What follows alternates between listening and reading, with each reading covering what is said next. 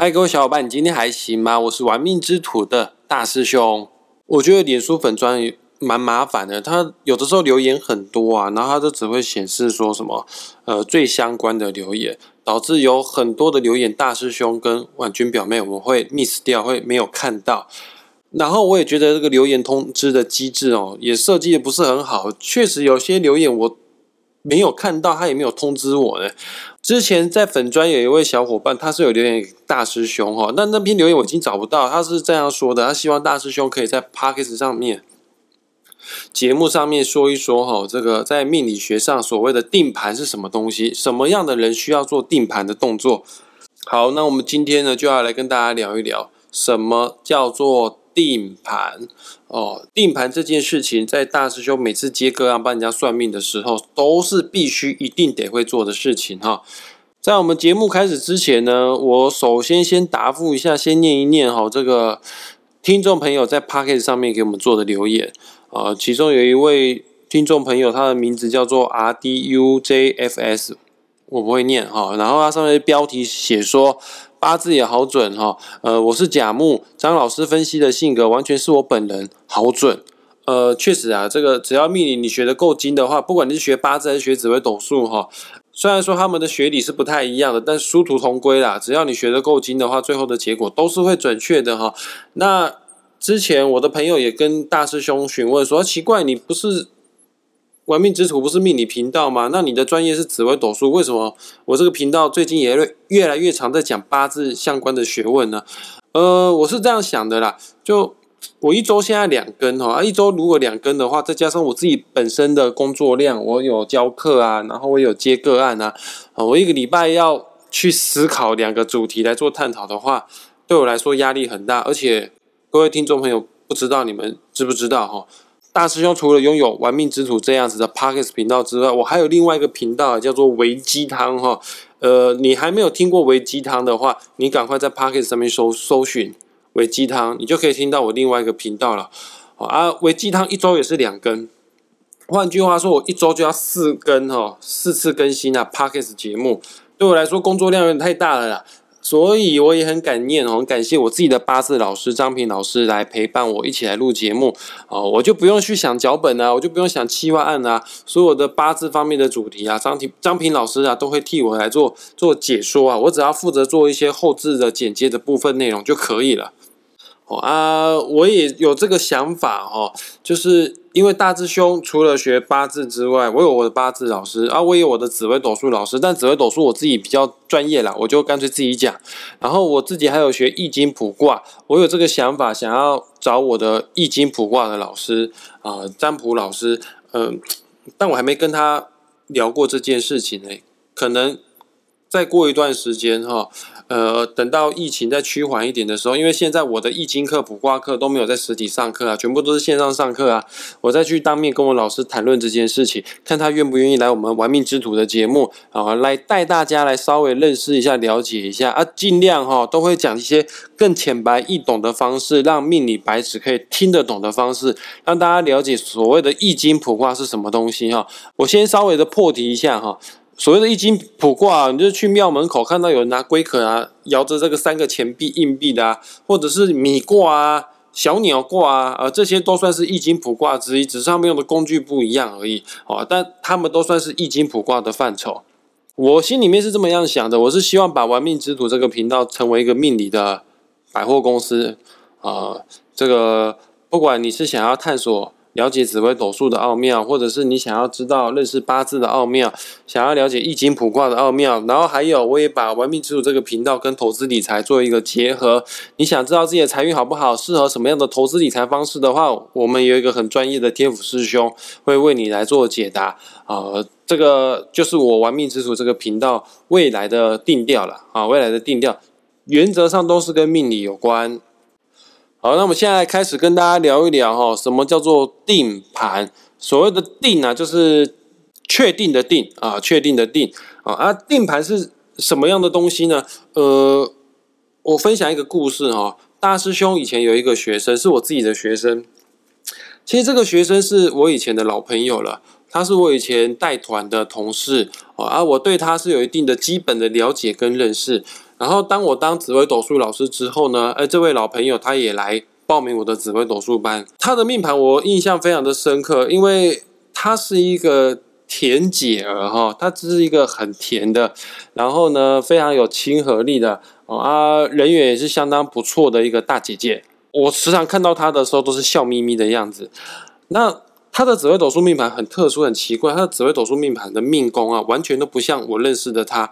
上面的星星啊，是一个非常严肃、非常严谨、不苟言笑的一颗星星。但是他就不是这样子的人呐。那依照我身为命理师的经验，我就告诉他说：“哎，你这样命盘哦，这个会不会时间怪怪的啊？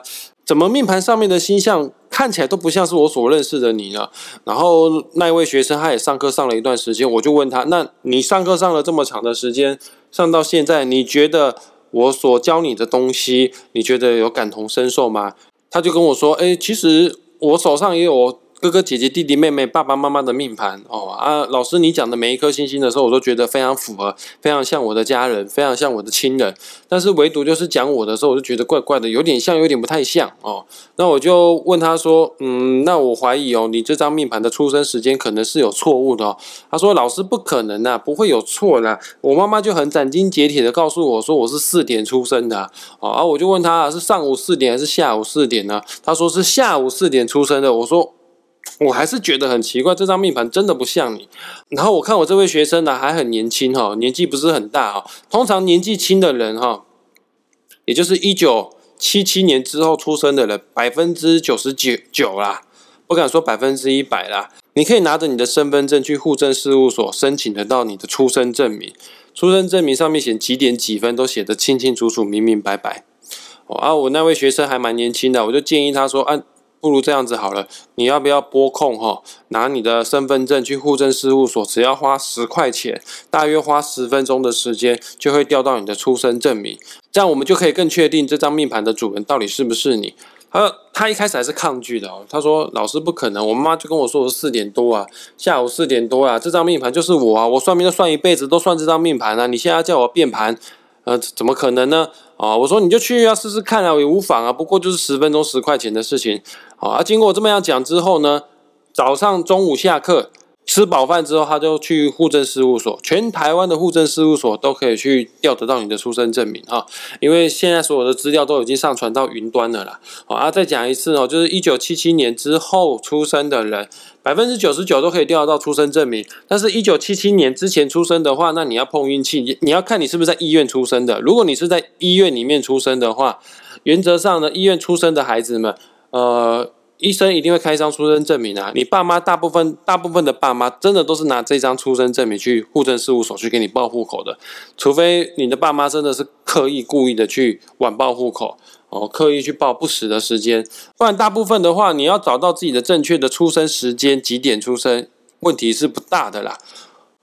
后来我的学生在下午的时候，当天下午马上就打电话告诉我说。老师，你真的很准，你真的很厉害，被你讲中了。我妈妈记错时间了，她以为我是下午四点多出生，实际上我是早上四点多出生。然后我马上就排了一张早上四点多的命盘，哦，那一张就很像他，那就是他。然后他也觉得有点惭愧，他也觉得有点难过。他算命算了一辈子，结果算的命盘。的主人都不是他，都算的都是算的别人的命哈。那其他的命理师还振振言辞，讲的是有启示哦，你什么时候会有桃花？你什么时候会破财？哦，你可不可以创业？你可以去创业等等之类。但但是那个命盘主人就不是他，所以说他人生到现在他也走过了不少的冤枉路哈。那大师兄，我自己的算命的习惯呢，我在。开始帮命主讲述未来可能发生的事件之前呢，或者是命主问我问题，我在回答他问题之前呢，我的习惯性的动作都会先做一件事情，叫做定盘，就是要问命主一些问题，来更确定、更确认这张命盘的主人就是他没有错哈。那什么情况之下我们必须要做定盘这件事情呢？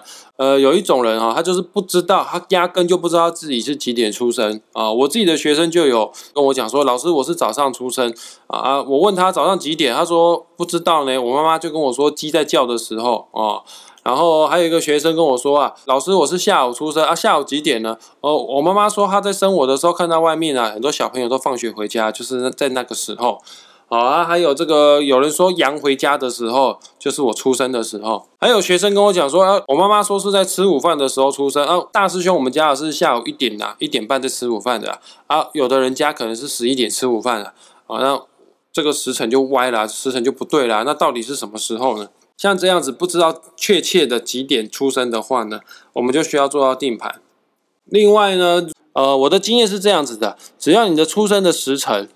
啊，只要你是属于一三五七九，也就是奇数小时出生的人，比方说我是一点多出生、三点多出生、五点多出生，呃，十一点多、十三点多、十七点多出生的人的话呢，我的雷达就会开始响起来，我的敏锐度就会开始跑出来，我就觉得这张牌可能有需要定盘的必要，因为。古代的人呐，计算时间啊，不是用一二三四五六七八九计算时间的。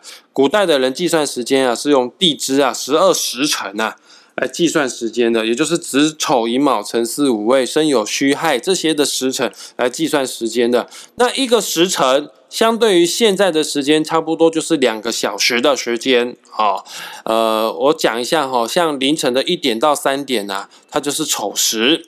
然后凌晨的三点到五点呢，就是寅时；凌晨的五点到七点的话呢，就是卯时。像大师兄，我是辰时生的，那我就是凌晨，呃，我就是早上的七点到九点，哦，这个就是辰时。有没有发现，每一个时辰的交界点都是在奇数小时的时候？当我问命主你是几点出生的，命主告诉我说：“哎，老师，我是三点多出生的。”我下一句话一定会问命主说。那你有没有过三点半？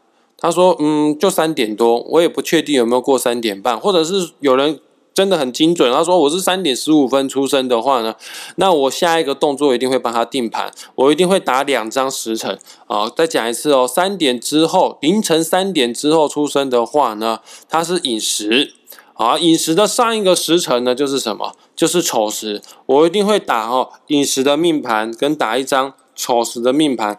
两张命盘交叉比对，虽然说我算命收一个个案的钱，但是我会一次看两张命盘交叉比对，就目的地就是为了要确认哈，哪一张才是你真正的命盘啊？可能有些人会好奇啊，为什么打两张命盘呢？跟大家解释一下哈，就刚刚的举例嘛，三点十五分出生，各位出生证明上面写三点十五分出生，然后在医院出生的话呢，都是这样子的，医生啊。把你从妈妈的肚子里面接生出来之后呢，可能要剪你的脐带，然后呢打你的屁股，打到你哭，然后呢把你的脐带啊给处理好、包扎好之后呢，帮你洗澡啊。等到洗完澡之后呢，带到你的妈妈的怀里面给你妈妈抱，然后欣赏一下你妈妈喜极而泣的画面之后呢，医生就这时候会看看手表，哦，三点十五分，于是就出生证明上面就会写三点十五分，可是。你 maybe 哈，你可能在三点之前，你可能在丑时的时候，你就已经出来了，你的头就开始见光了啊！具体什么时候还是真正的出生时间？有人说孩子开始哭的第一声才算是真正的出生时间，有人说孩子头见光的时候才是真正的出生时间，有人说脐带剪断的时候，剪断跟妈妈的连接的时候才是真正的出生时间啊！这一件事情后这各门各派的命理老师哦，他们都。都有不同的见解、不同的看法，到现在还没有一个很明确的定论啊。但没关系啊，不过就是不过就是前后一个时辰的差距而已。只要你有做定盘的动作的话，我们还是有办法去知道哪一张命盘、哪一个时辰是真正的命主的人生使用说明书。但不管怎样，你确实有可能是在三点之前你就已经出生，只是医生忙完的时候已经是三点十五分了。出生证明当然会写三点十五分。啊，医生不可能会给你写三点之前，他已经写三点十五分，因为他那时候提笔的时候看看闹钟，看看手表，就是三点十五分嘛。这样子的话呢，我们就需要做到定盘的动作，因为那一个人的出生时辰真的有可能是丑时哎。啊，此外呢，还有一种人需要定盘，也就是子时出生的人是需要定盘的。呃，什么是子时啊？就是半夜的十一点到半夜的一点这两个小时的时间就是子时。我们现在人哈。一天新的开始呢，就是零点零分，就是新的开始。但在古代是不一样的，古代的他们觉得哈，只要到子时的时候，也就是现在的半夜十一点的时候，就是新的一天的开始了。一天的交界点就是子时，所以说这个有一点模糊啊，在子时来说有点模糊，而且子时好麻烦的哈。有的时候子时的命盘如果排错的话，它不是相差一个时辰的问题，它是相差一整天的问题哦，那个差的很夸张哈。所以通常哈遇到子时的命盘，它只要是十一点多出生的，呃，只要它没有超过半夜十二点，哪怕是十一点五十五分好了，各位。哪怕是十一点五十五分好了，它都有可能会变成什么？变成亥时。什么意思呢？亥时就是晚上的九点到十一点之间，这个时段叫做亥时。可能有些人会觉得大师兄会太夸张，人家都已经十一点五十五分了，都快到十二点了，啊再怎么样，妈妈再怎么样吃全餐呢？也不可能就是在十一点之前的时候，小孩子头就见光了。确实啊，应该是子时没有错，但是以我的算命经验哈，只要没有过十二点，我都极度的有可能机会会是亥时出生的命盘。因为古代啊有一句话是这么样讲的啦：“寅卯不透光，子亥与飘渺。”呃，这句话什么意思呢？只要你是子时亥时出生的人。各位，因为子时亥时是一天的阴气最重的时候，是一天日子的交界点。哦啊，每天日子的交界点，那个磁场转换的时候，不是说一过那个时间就马上转过去了。有的时候天气不好的话呢，会到会构成呢，会造成这个磁场转换不是那么的顺畅。举例子来说好了，如果子时亥时这一段期间，也就是半夜十一点左右的时候，在下大雨的时候。啊，原本啊，这个是阴气最重的时候。那阴气到一个顶端的时候，阳气就会慢慢的跑出来，因为到了阴气到了山顶，准备要下山了，那换阳气准备要登场了。啊，如果那一天是下大雨的时候，让阳气暂时出不来，所以说前一天的磁场，也不是说前一天啊，就是前一个时辰害死的磁磁场还继续延续下去的话呢，那就有可能命盘就会错误啊。那我问一下大家，各位，你们还记得吗？你出生的当天啊，有没有下雨？我相信没有人知道。尤其是子时跟亥时，因为子时跟亥时是一天的阴气最重的时候。那天如果天气不是那么好，或者说那时候，或者那时候是冬天，阴气比较重的时候呢，确实一天的磁场来不及切换的。反正只要是子时的命盘没有过半夜十二点的话，哪怕是十一点五十九分，我的习惯。还是会打两张命盘。那依照我的算命的经验是这样子的，我大概看一一百张命盘哦，就有二十张啊是需要重新干嘛？重新去定盘的哦啊，大部分都是奇数小时或者是子时的人，几率是最大的啦。偶数小时的话，基本上时间是不会跑的啦。除非的，真的很夸张啊！就是你妈妈原本要自然产啊，你头已经出来了，卡到一半啊啊，怎么出都出不去，然后折腾了好久，最后医生说啊，紧急剖腹产哦。那那种生产时生产时间特别长的话呢，那那就算是偶数小时出生，你都还有可能变成上一个时辰的命盘。刚刚讲的就是什么样的人来找大师兄算命，大师兄会给你定盘。好，那这个定盘这件事是非常重要的，因为命主啊。来找命理师啊，绝对是有心里过不去的坎，或者是人生遇到了一些挫折，不知道如何做选择的时候，他想要找命理师来聊一聊，来讨论一下，看下一步怎么样走。那如果你没有事先做好定盘的步骤，没有先确定这个就是命主的人生使用说明书的话，那我们极有可能会给命主一个错误的建议哈。哦啊，到时候。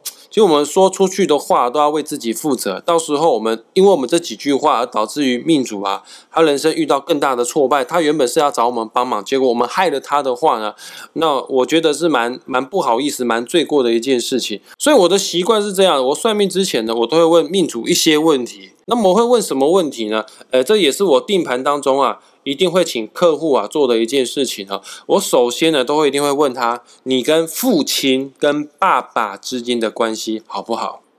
因为我们华人是父系社会啊，我们跟父亲的那种情感连结啊是蛮重的啊。哪怕你跟爸爸感情不好，好了没关系哈。你在紫微斗数命盘当中的父母宫里面的星星，应该会有一些迹象可以显示出，哎，你跟爸爸为什么感情不好？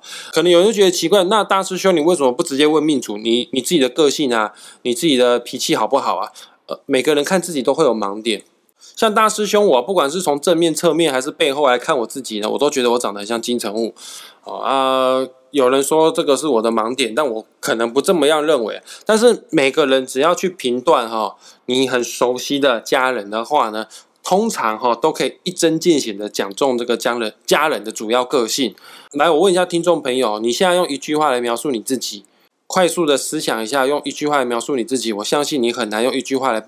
表达你自己是什么样的人，但是我现在问你哦，你用一句话来描述你跟你爸爸之间的关系啊，你用一句话来描述你爸爸是怎么样的爸爸，我相信你心中很快就会有一个答案哦。我爸爸就是一个大男人哦，我爸爸就是一个温和慈祥的爸爸，我爸爸就是一个老实人。通常命主的第一句话都是最精准的答案哦，而我们可以透过命主跟父亲之间的关系，然后也问一问哦，命主啊，你爸爸的工作职业是什么样的职业？爸爸的社会地位高不高啊？或者是爸爸是否有一些财务状况、官司是非？或者是爸爸的身体好不好？爸爸是否还健在？爸爸跟妈妈婚姻状况好不好？我就可以判断出，哎，这张命盘的主人是不是你？其实我定盘啊，最常使用的宫位来确定这张是命主的命盘。我最常使用的宫位根本就不是命宫，因为人对于认识自己都有盲点。我真的亲身体验过，有命主来找我算命，他跟我报的时辰是报错时间的。然后我当天跟他算命，算完之后，他点头如捣蒜，他跟我说：“好准，好准，好准！”李老师，你讲的这些全部通通都是我。结果隔天呢，早上打电话跟我讲说：“哎，老师不好意思啊，昨天给你的时间是错的。”啊，我说错的时间，我跟你算命算了一整天下来，你还跟我说好准，呃，他真的很准啊，老师。可是你可以可以再帮我重看嘛？我会花题，我说前面做的事情都白做事了哈。兄弟宫的就是讲兄弟姐妹，但是现在的人哦，因为都生的比较少，会有避孕的习惯，所以说现在的兄弟姐妹跟古时候兄弟姐妹的数量来说，完全都不能相比啦。有的时候看你这个兄弟姐兄弟宫很棒很漂亮，哦，你兄弟姐妹应该不少，哥哥很有成就。不好意思，我狗蛋啊，我没有哥哥啊。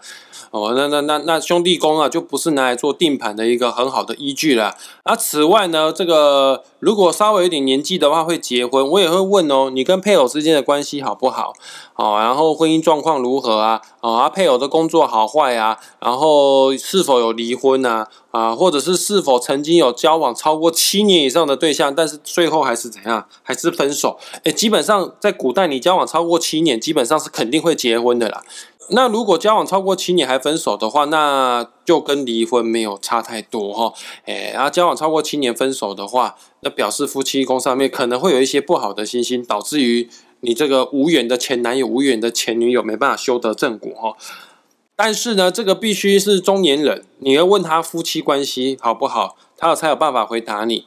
刚结婚的哦，还在还在蜜月期啊，你问这个夫妻关系都不是那么的精准啊。所以说，不管怎么样，定盘最重要的依据、最重要的标准，还是要问什么？问父母宫。那万一你接到的个案哦，这个命主年纪非常非常的小，他大概就是读小学一二年级，那他不会自己来找你算命，应该是他的爸爸妈妈拿他的命盘，拿小朋友的命盘来找你来算命哈。那你想要确定命盘的主人是不是那一位小朋友的话？那你一样啊，也是看小朋友的父母宫，可是呢，小朋友就读国小，爸爸还很年轻。哦啊，你很难从小孩子的父母宫看爸爸的成就高不高，因为爸爸还很年轻啊，说不定爸爸人生啊当中会赚大钱，但是爸爸目前就是三十岁左右而已啊，真正赚大钱的人都要过四十岁之后，五十几岁才是赚大钱的年纪啊，他就此一时非彼时啊，就论不准啊，那怎么办呢？没关系，小朋友的话，我们还有另外一种定盘的方式，我们可以看什么呢？看福德宫，福德宫就是爷爷的宫位了。你国小七八岁的时候，我相信你的爷爷人生经历已经走了一半了啦，啊，这个人生的大风大浪大概也见识过了啦。我们可以借由福德宫里面的星象来判断，哎，你爷爷的这个个性啊，你跟爷爷之间的关系好不好啊？还有爷爷的成就啊，财富事业高低啊，爷爷的婚姻状况，我们就可以知道说，哎，这张命盘的主人是不是你？另外呢，如果命主的年纪已经超过三四十岁以上了，啊，人生已经有历练过一些事情了。呃，大师兄，我就会问他一些人生重大的事件，比方说好了，大师兄以前我在学命理的时候，我对于我的命盘也是有所迷惘，我也不是很确定这张命盘是不是我的，哦啊，我就去回推。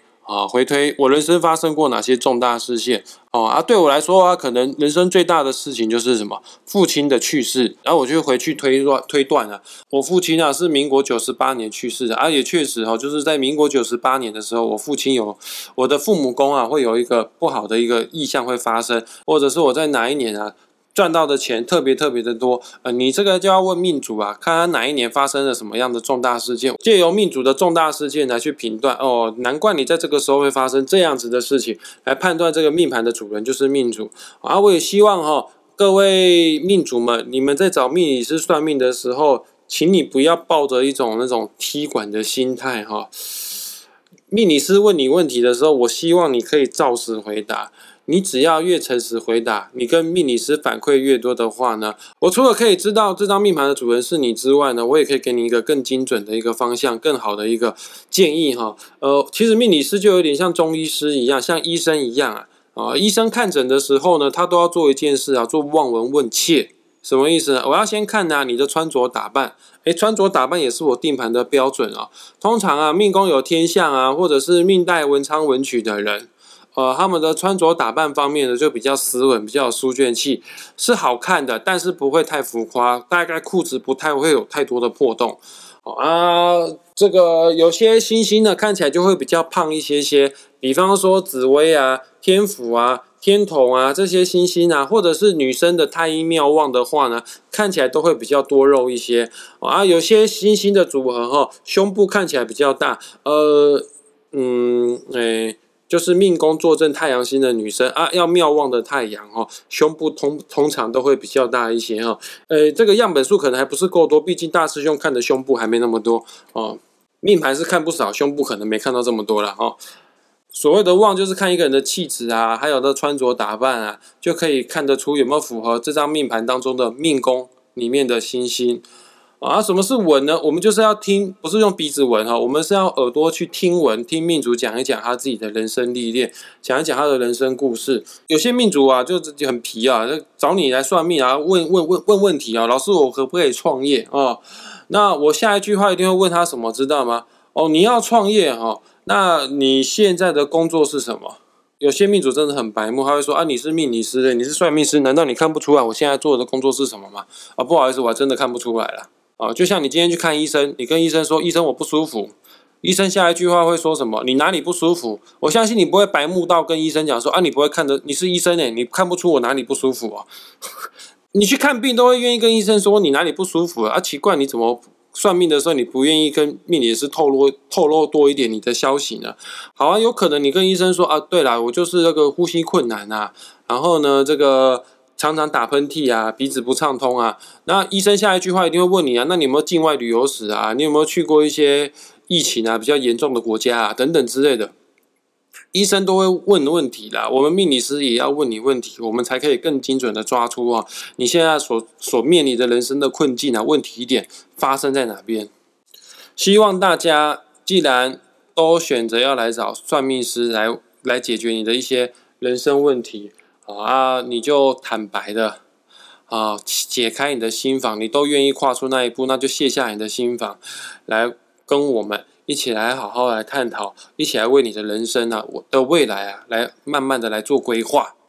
以上讲的就是定盘的一些须知啦。那这是主要面对于个案的时候，也就是陌生客户来找我算命的时候，我会做的一些事情。好了，那我们今天的节目就到这一边。不知道大家对于定盘有没有更了解、更认识呢？啊，你千万不要嫌命理师烦哈，问你一大堆有的没有问题。